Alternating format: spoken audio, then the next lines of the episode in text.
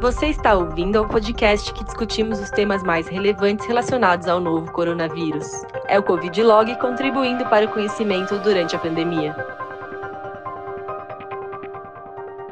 Bom dia a todos, meu nome é Pedro Moraes, eu sou oncologista clínico do Hospital Israelita Albert Einstein e estou aqui para a gente conversar com o Dr. Rafael Calix e Dr. Sérgio Simon, que também são oncologistas clínicos da mesma instituição.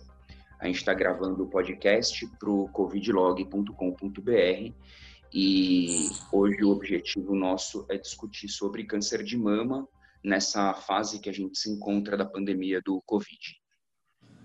Eu queria começar a nossa discussão antes do câncer de mama. Eu queria começar com aquelas pacientes que ainda não têm um diagnóstico formal, pensando nas mulheres que não têm nenhum sintoma eu queria que tanto o Dr. Rafael quanto o Dr. Sérgio dessem as opiniões sobre as indicações dos exames de rastreio nas mulheres assintomáticas, se alguma coisa mudou na prática deles. Sérgio, você quer começar? Uh, pode ser. O rastreamento de mamografia e ultrassom em mulheres assintomáticas, no momento, ele deve ser suspenso, uh, porque ele, ele uh, trabalha com uma população de baixo risco de câncer de mama. Existe, eventualmente, exceções a essa regra, que são mulheres de muito alto risco, como, por exemplo, mulheres com mutação familiar de câncer de mama, que tinham uh, imagens com IRADS 3 indefinidas há seis meses atrás, cuja indicação é de repetir essa imagem seis meses. Então, a gente pode, nessas mulheres, eventualmente pensar uh, em fazer ah, uma, uh, uma mamografia ou uma ressonância agora, mas, de uma maneira geral, as mamografias de rastreamento para mulheres assintomáticas e sem lesão palpável ele deve ser suspenso durante a pandemia. É, só para complementar o que o Sérgio falou, vamos lembrar só que em boa parte do mundo as diretrizes são de um rastreamento a cada dois anos. E a Sociedade Oncológica, a Sociedade de Mastologia também recomendam que seja feito anual. Mas eu acho que a gente perderia poucos casos ao passar um espaçamento maior para essa mamografia de rastreamento numa população de risco normal, né? Então, o que, o que a gente se preocupa mais são populações de um risco maior por algum motivo, seja porque tiveram uma mamografia prévia com BIRADS 3, seja porque tem um histórico familiar muito intenso ou já tem sabidamente uma, uma predisposição genética hereditária. Né? Então, eu concordo que rastreamento para a população geral neste momento deve ser adiado. Eu queria colocar um, um pontinho a mais nessa parte de risco normal, população de risco normal, se a mulher tiver com um rastreio, última mamografia BIRADS 2, mas está dando dois anos hoje, você pediria uma nova agora, Rafael, ou deixaria mais para o final do ano? É, a grande questão é que existem diferenças imensas no sistema de saúde do ponto de vista de preparo para receber pacientes, acolher pacientes durante essa pandemia. Então, no hospital, no Einstein, nesse momento, a gente tem um fluxo separado para quem vem com qualquer tipo de sintoma ou suspeita de Covid versus quem vem para fazer os seus exames de rotina. E a gente está estruturado para absorver essa demanda. E aqui na nossa realidade, então, se já passaram dois anos, eventualmente eu poderia sim fazer o exame. Enquanto que na maioria dos centros não existe um preparo tão grande para se fazer eh, de maneira segura, vamos dizer assim, esses exames de rotina. Então, numa outra realidade, eventualmente eu adiaria assim um pouco mais é, a mamografia de rastreamento? Eu, sem dúvida, adiaria se a mulher é assintomática e está completando dois anos, eu teria que esperar de três a seis meses para fazer sua mamografia, porque o risco uh, de ela ir num serviço, sair de casa, ir até o serviço, fazer o exame e voltar, eu acho que não compensa o risco de, de infecção pelo corona, não compensa o risco numa mulher assintomática. É claro que se ela tiver um nódulo, ou qualquer outro sintoma, uma vermelhidão, ou dor na mama, ela tem que fazer o exame, mas aí é um exame diagnóstico. A mulher assintomática rastreada dois anos atrás, ela pode esperar mais três a seis meses e acompanhar a evolução da coisa, porque isso muda de semana a semana, né? Inclusive as indicações que nós damos, ah, de repente daqui a um mês vai ser muito seguro fazer um monte de coisa que hoje a gente não está querendo fazer.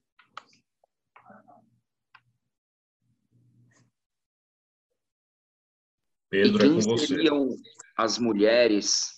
Eu estava no, no mudo aqui. Quem seriam as mulheres que a gente não poderia postergar o exame agora, pensando ainda nas assintomáticas? Eu acho que as mulheres que, primeiro, nódulos palpáveis durante a gravidez, o câncer de mama durante a gravidez, ele tem uma necessidade de tratamento uh, urgente, eu diria.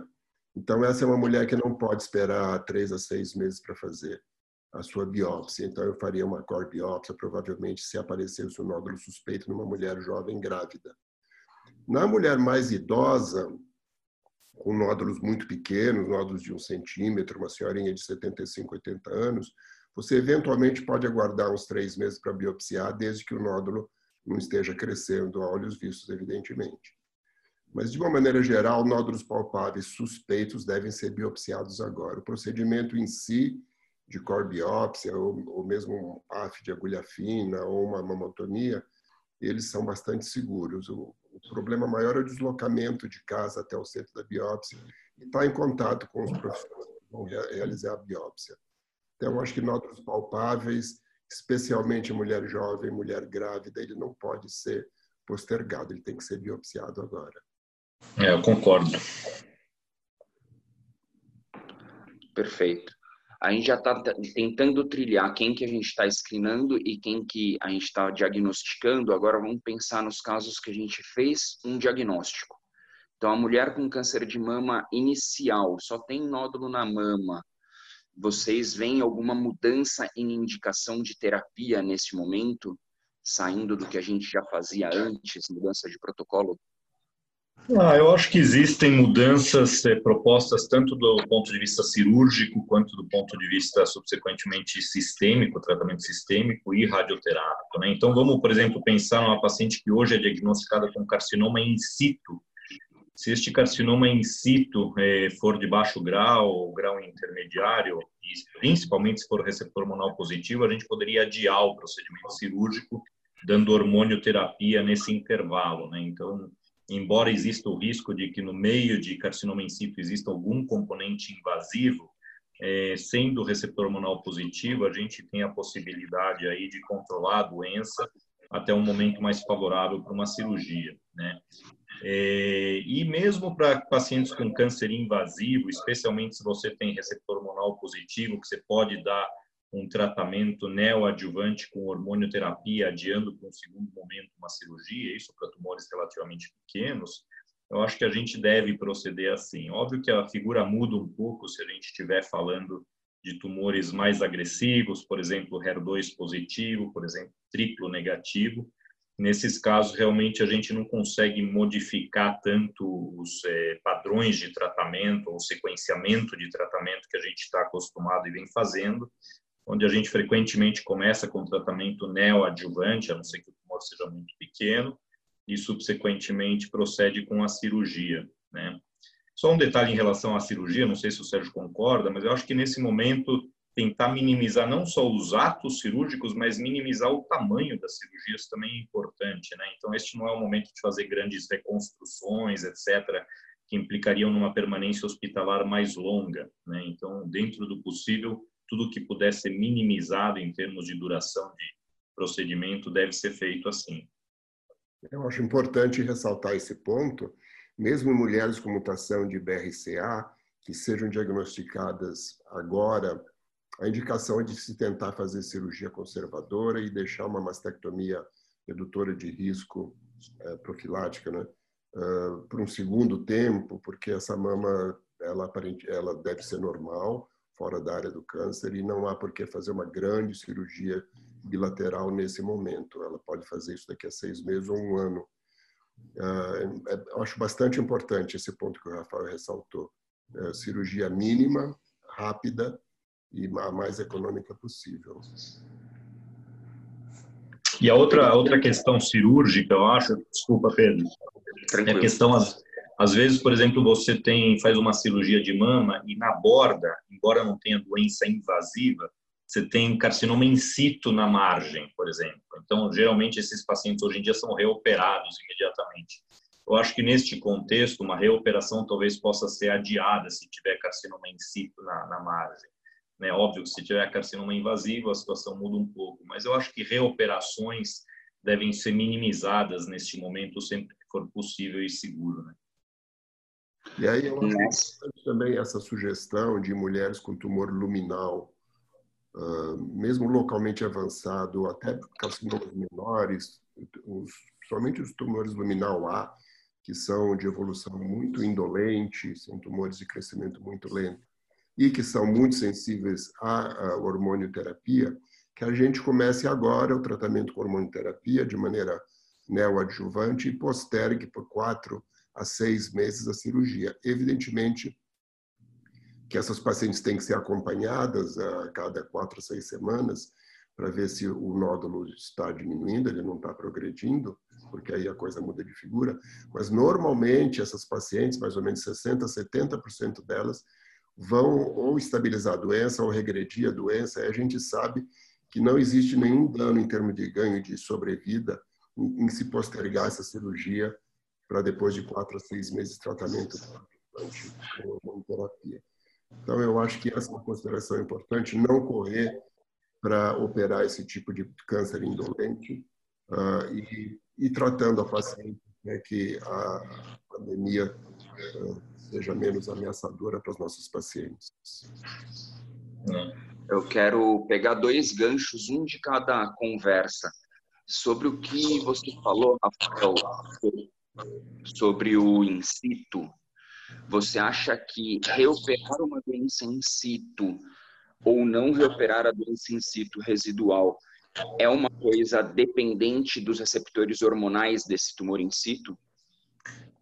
É, não, não acho que seja necessariamente dependente, é só eu me sinto mais confortável de adiar uma reoperação se o carcinoma for receptor hormonal positivo. Mas é, eu acho que em sendo só doença em situ e veio a, veio a margem positiva de doença em situ, mesmo sendo receptor negativo, eu acho que eu adiaria um eventual procedimento para depois. E outra questão importante em doença in situ também é a questão da radioterapia, a gente sabe que radioterapia não, não é, aumenta a sobrevida global, não tem implicação em sobrevida nessas pacientes. Embora seja um padrão a irradiação de uma cirurgia conservadora de mama por um carcinoma in situ, acho que neste contexto atual do COVID, isso poderia ser omitido, né? É, então, e o mesmo poderia se dizer, inclusive, de cânceres invasivos relativamente pequenos, mulher pós-menopáusica aí acima de uma certa idade, talvez 65, 60 anos, a gente poderia ter boa vontade em omitir a radioterapia desde que seja um tumor receptor hormonal positivo, um luminal, né? Um tumor luminal A, especialmente, acredito que o, o malefício, o prejuízo para essa mulher de omitir radioterapia é muito pequeno. Óbvio, eu não estou advogando que nem se discuta a radioterapia. Eu acho que cada mulher tem que ver no seu centro de tratamento o que está sendo recomendado, mas em linhas gerais eu não vejo que isso vá prejudicar significativamente as mulheres. Então, tanto carcinomas invasivos luminais pequenos, mulher pós-menopáusica, quanto carcinomas in situ, eventualmente omitir a radioterapia. E outra coisa, Sérgio, você falou de neoadjuvância hormonal para as pacientes, em especial com muitos receptores hormonais e HER2 negativo. Você acha que o status de menopausa tem alguma coisa que faz mudar essa posição ou não? Depende do, do, estadiamento, mas tumores pequenos, mesmo na mulher jovem, que são tumores de baixo grau, por exemplo, um grau 1, numa mulher jovem com eh, receptores de estrógeno e progesterona positivos. E HER2 negativo, com KI67 baixo, quer dizer, bem caracterizado, eh, ele pode também ser, ela pode ser tratada uh, com uh, hormonioterapia neoadjuvante. Uh, lembrando que a mulher jovem, ela tem menos chance de ter tumor luminal A, mas existem mulheres jovens que têm um tumor luminal A extremamente indolente, com KI67 muito baixo, extremamente sensível à hormonoterapia. Então, eu daria a ela o benefício da neoadjuvância também, independente da idade. Ótimo. É, mudando um pouco para as pacientes com tumor com axila positiva, vocês estão um pouco mais complacentes em pedir exame de estadiamento ou qualquer suspeita de Bom, olha, eu acho que eu acho que o estadiamento, os exames de estadiamento devem ser mantidos da forma que eles são usados hoje. Né? Então, se você tem um tumor localmente avançado, você palpa um linfonodo é, patológico, ou no ultrassom, ou na ressonância, ou mesmo na mamografia, você viu um linfonodo axilar muito suspeito, é, isto aumenta estatisticamente o risco de esta doença ter é, alguma extensão metastática, então eu acho que o estadiamento tem que ser aquele estadiamento tradicional, não mudaria os exames de estadiamento neste momento, até porque, vamos lembrar que câncer de mama localmente avançado é, tem uma mortalidade significativa se não for tratado de maneira extremamente adequada, né? E, por outro lado, você também não quer tratar uma doença já metastática como se você estivesse curando a paciente com tratamentos agressivos. Se ele for metastático, às vezes você pode diminuir a intensidade do tratamento. Então, eu pessoalmente acho que o estadiamento, os exames de estadiamento devem ser feitos. É, eu faria uma ressalva de que talvez as mulheres com tumor luminal pequeno e com axila negativa, elas não precisam passar por todos aqueles exames que normalmente são feitos, porque a gente sabe que a chance de se encontrar alguma coisa é muito pequena. E eu vejo com frequência mulheres com esse tipo de tumor, o tumor de 8 milímetros, por exemplo, receptor positivo, fazendo cintilografia óssea e tomografias. Eu acho que nesse momento isso não é necessário com estadiamento. Poderia eventualmente até deixar esse estadiamento para daqui a três meses, seis meses, porque a chance de você, com um tumor tão pequeno e tão favorável, encontrar a doença à distância é mínima. É, eu acho que nesses casos vale a pena pular o estadiamento. É claro que nos casos mais avançados, tumores maiores com a cera positiva, como o Rafael estava falando, HER2 positivo, triplo negativo, você tem a obrigação de estadiar para não estar tratando erradamente com cirurgia, por exemplo, com é metastático. Falando naquela parte da redução da cirurgia, hoje vocês acham que para os casos de axila positiva a gente tem mais boa vontade em não esvaziar e irradiar a axila do que teria antes da, da do Covid? Sérgio, quer responder essa? Uh, eu acho que a gente já tinha uma certa boa vontade em não fazer grandes de axila nos últimos anos, né? com uma amostragem de sentinela é, principalmente se for até dois linfonodos positivos, a gente tem tentado não dissecar a axila, porque a dissecção axilar traz problemas a longo prazo em essas mulheres. Então, essa boa vontade de não fazer uma cirurgia muito ampla já existia por parte do cirurgião. E hoje eu acho que isso está mais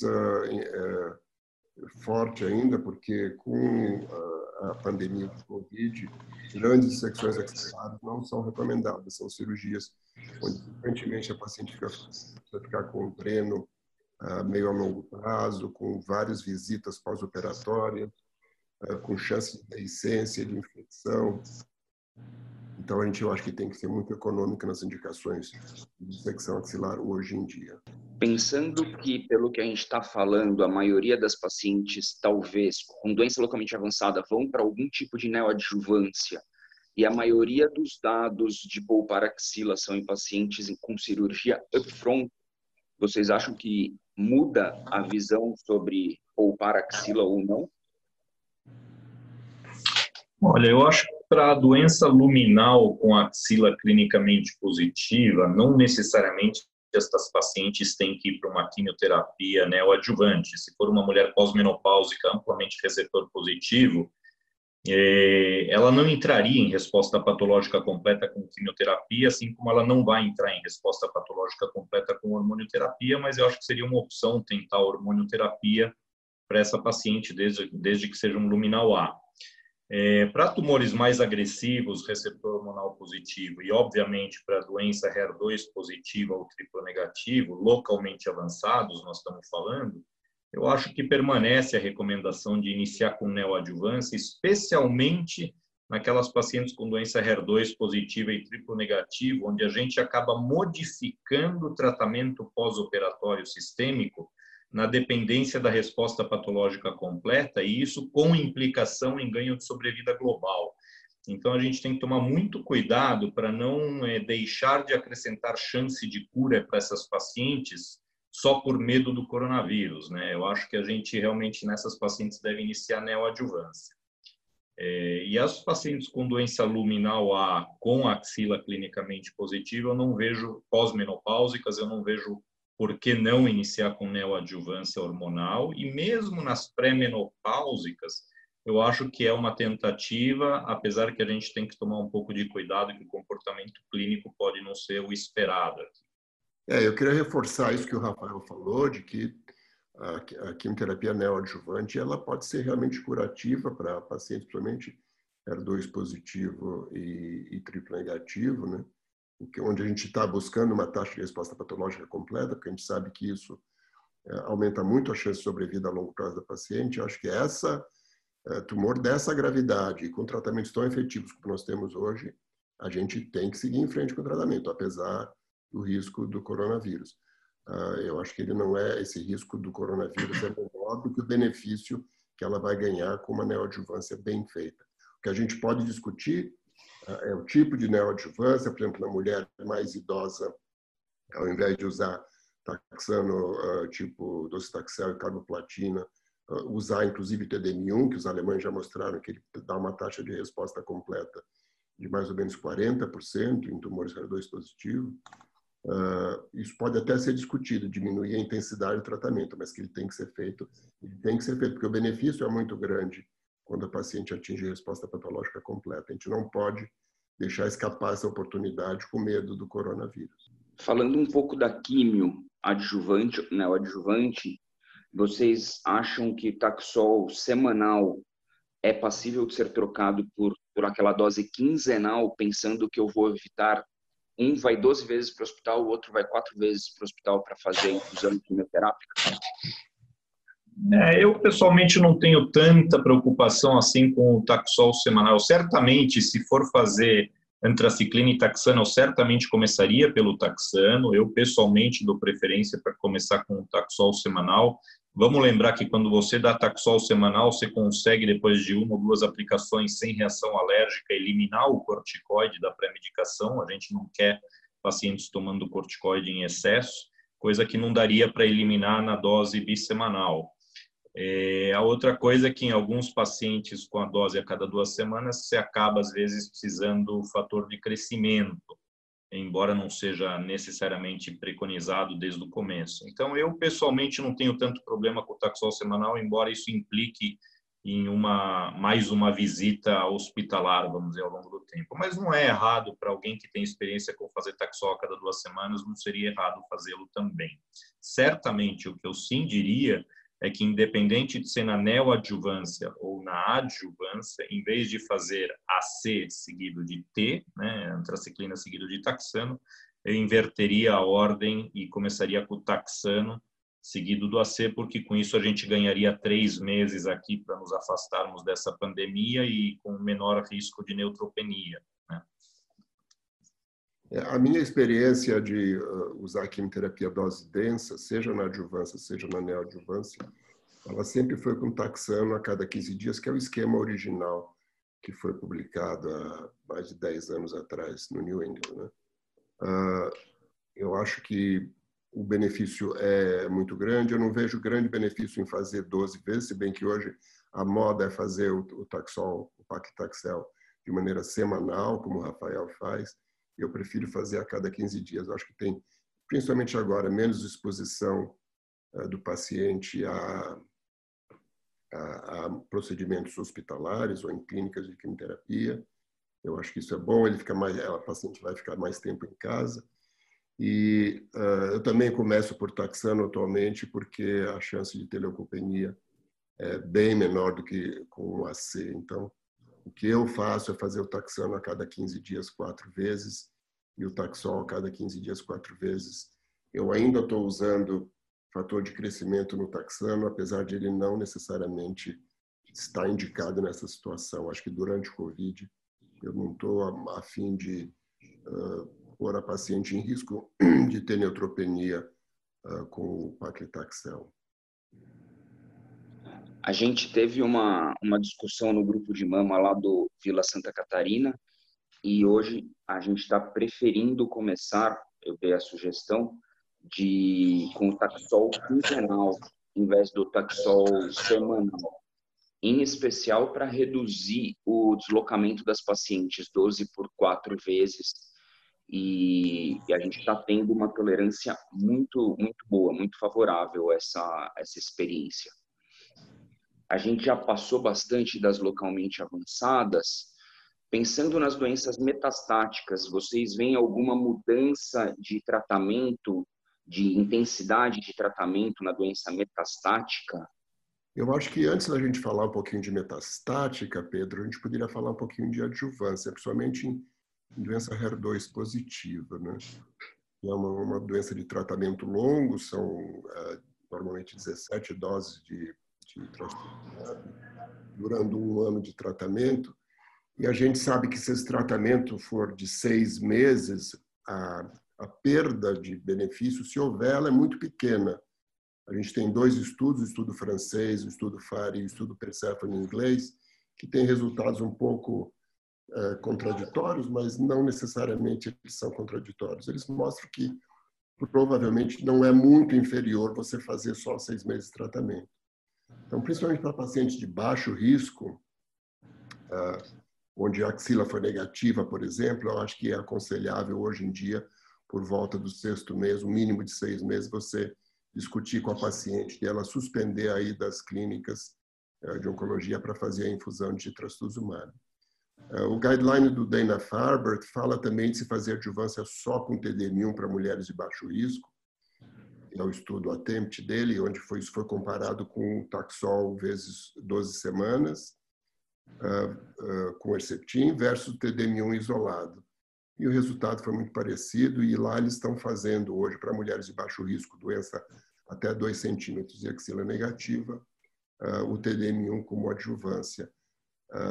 vantagens óbvias de você não ter as 12 semanas de ida para tratamento. É só um comentário adicional em relação a isso que, o, que publicaram no Dana Farber. De fato, esse seria o mundo ideal que a gente conseguisse fazer TDM1 aqui na adjuvância para todo tumor menor que 2 centímetros, axila negativa, né? O único problema que a gente tem que tomar um pouco de cuidado aqui é que isso não está em bula no Brasil, então a gente tem, tem que tomar um pouco de cuidado para não cair na tentação de achar que vai fazer aquilo que a ciência recomenda se, se não tem a fonte pagadora disposta a pagar, né? Mas certamente se a gente puder ter essa opção de fazer TDM1 na adjuvância para tumores pequenos, HER2 positivo, axila negativa, eu acho que a TDM1 por um ano seria uma boa opção. Correto. Perfeito. Ah, agora, tentando trazer um pouquinho para a doença metastática, vocês veem alguma mudança de tratamento proposta pelo COVID para as pacientes metastáticas? Eu acho que vamos separar mais uma vez por subtipo. Então, na doença receptor hormonal positivo HER2 negativo, que hoje nós tratamos seja em primeira, seja em segunda linha com hormonioterapia mais inibidor de ciclina, é, na minha opinião, permanece essa diretriz porque nós temos ganho de sobrevida global. Né? As mulheres vão viver mais graças à adição do inibidor de ciclina. E, embora exista uma preocupação razoável com o fato de que esses inibidores de ciclina diminuem os neutrófilos, é, isso não vem sendo associado com aumento de infecções na era pré-Covid e nada nos indica até o momento de que na era Covid isso seja prejudicial. Por outro lado, como na era pré-Covid a gente sabe que aquelas mulheres que precisaram de redução de dose do inibidor de ciclina por conta de neutropenia não tiveram prejuízo na eficácia da droga, nada impede de a gente ter um limiar um pouco mais baixo para eventualmente reduzir dose do inibidor de ciclina, mas eu acho que eu manteria a ideia de dar inibidor de ciclina junto com a hormonioterapia, tanto na, na pré-menopáusica quanto na pós-menopáusica. Obviamente, na pré-menopáusica a gente também mantém o bloqueio ovariano. O bloqueio ovariano pode ser dado a cada mês, mensalmente, ou a cada três meses. Neste momento, talvez uma injeção a cada três meses faça mais sentido, mas tem que se tomar cuidado para não ter escape de função ovariana nesses casos, né? Então, eu não tenho deixado de dar inibidor de ciclina como parte do tratamento, nem em primeira nem em segunda linha, durante a pandemia, apesar do risco de neutropenia e apesar da necessidade de fazer eh, coleta de hemograma. Eu sou da mesma opinião. Acho que o ganho de sobrevida global ele é um dado muito forte para você continuar indicando, mesmo com essa neutropenia. A gente acompanha muitas pacientes com inibidor de ciclina de CDK4/6 e a gente não tem nenhum caso de neutropenia febril nesse caso. Essa é uma neutropenia diferente da quimioterapia, da, da induzida por quimioterapia e o risco de infecção é menor. É claro que em relação ao COVID, ao, ao coronavírus, a gente não sabe o aumento de risco, mas eu creio que ele seja desprezível. Então, ah, como é o melhor tratamento hoje com ganho de sobrevida global, ele deve ser indicado e todos os nossos pacientes continuam fazendo. Ah, depois do terceiro, quarto mês, eh, o quarto ciclo de inibidor de CDK4/6, ah, eu passo a fazer hemograma a cada dois meses, a cada dois ciclos só. Ah, isso é uma experiência grande na Farber também, de não repetir em todos os ciclos para os pacientes que não fazem nada muito importante nos primeiros três, quatro ciclos. Isso diminui também a necessidade de se ficar fazendo hemograma todo mês. Pode-se discutir, inclusive, a necessidade de se fazer eletrocardiograma nos dois primeiros ciclos com ribociclib. A chance de ter um prolongamento do intervalo QT é muito baixa. Nós temos feito isso de rotina e nunca encontramos um, um sequer aumento de, de intervalo QT nessas pacientes. Então, se for difícil para a paciente, se resultar em mais uma um deslocamento para clínicas e fazer exame, a gente pode eventualmente pular esse eletrocardiograma também. É. Passando para positiva, vocês mudariam alguma coisa com a primeira linha em especial, que acho que a maioria segue o Cleópatra? É, então, o que dá para fazer, em vez de usar o docetaxel, que causa mais neutropenia, seria trocar por taxol, mas aí aumentaria o número de visitas, né? Então tem que se pesar isso com, com um pouco de cuidado. É, eu pessoalmente acho que, como tem um ganho de sobrevida global muito importante, a utilização de duplo bloqueio, eu não deixaria de dar duplo bloqueio e ele tem que ser feito com quimioterapia. É, então eu daria junto com o taxano e aí a questão sobre docetaxel versus taxol é um pouco da preferência do oncologista, da experiência e do preparo do lugar é, em relação a receber a paciente com uma maior frequência para receber taxol semanal, se fosse o caso. Então, eu não mudaria o padrão de tratamento neste caso por conta do ganho de sobrevida global. Perfeito. Certo? Acho que para triplo negativo a gente vai tender a usar menos doublets de químio, e tentar manter as indicações mais clássicas das crises viscerais. Como a gente já está bem adiantado no tempo, o que, que vocês mudam na paciente que acabou o tratamento quimioterápico e a gente vai fazer o segmento delas? Então, talvez esteja iniciando uma hormonioterapia ou não. Vocês acham que deve se mudar a frequência de visitas, de consulta ou de exames de segmento? Eu acho que a paciente de segmento que terminou sua adjuvância, está sem evidência de doença, ela estando assintomática, ela não deve fazer exame de segmento. Isso já é discutido mesmo para fora da, da, da, pandemia, né? O valor do, do, do segmento dos pacientes. A recomendação da American Cancer Society de fazer uma mamografia uma vez por ano e só fazer algum outro exame específico se a paciente se tornar sintomática. Isso é difícil de explicar para as mulheres, porque elas se sentem mais protegidas fazendo exames anuais, mas eu acho que durante a pandemia de Covid, a gente, a paciente estando assintomática e sendo uma mulher de risco não extremamente elevado, não deve fazer agora exames de segmento uh, que a gente considera normais, tipo raio-x, ultrassom, uh, inclusive exames de marcador tumoral. Ela pode aguardar de três a seis meses e, eventualmente, se for o caso, aí repetir depois desse intervalo. A gente está muito econômico na indicação de exame de segmento para mulheres assintomáticas. Só para complementar o que o Sérgio falou, acho que se é que existe alguma coisa boa nessa pandemia, é o surgimento ou a disseminação de, de telemedicina, e essas são as pacientes que talvez mais se beneficiam de eventualmente fazer um segmento por teleconsulta. Isso foi regulamentado finalmente no Brasil, embora num primeiro momento só durante a pandemia, mas eu acredito que isso deva ser perpetuado depois. Então, de fato, essas pacientes que viriam rotineiramente a cada três meses para serem examinadas, uma vez por ano fariam seus exames de rotina, etc., desde que elas não tenham queixa, elas poderiam ser, eh, entre aspas, vistas, ou seria uma conversa é, por teleconsulta e não havendo nenhuma queixa, etc., a gente poderia realmente adiar essas visitas médicas também.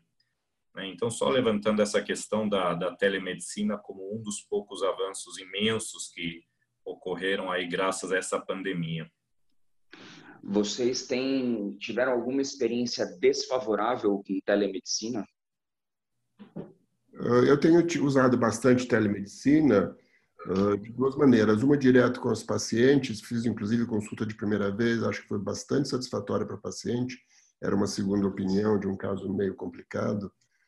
Uh, e tenho visto o segmento das minhas pacientes por telemedicina.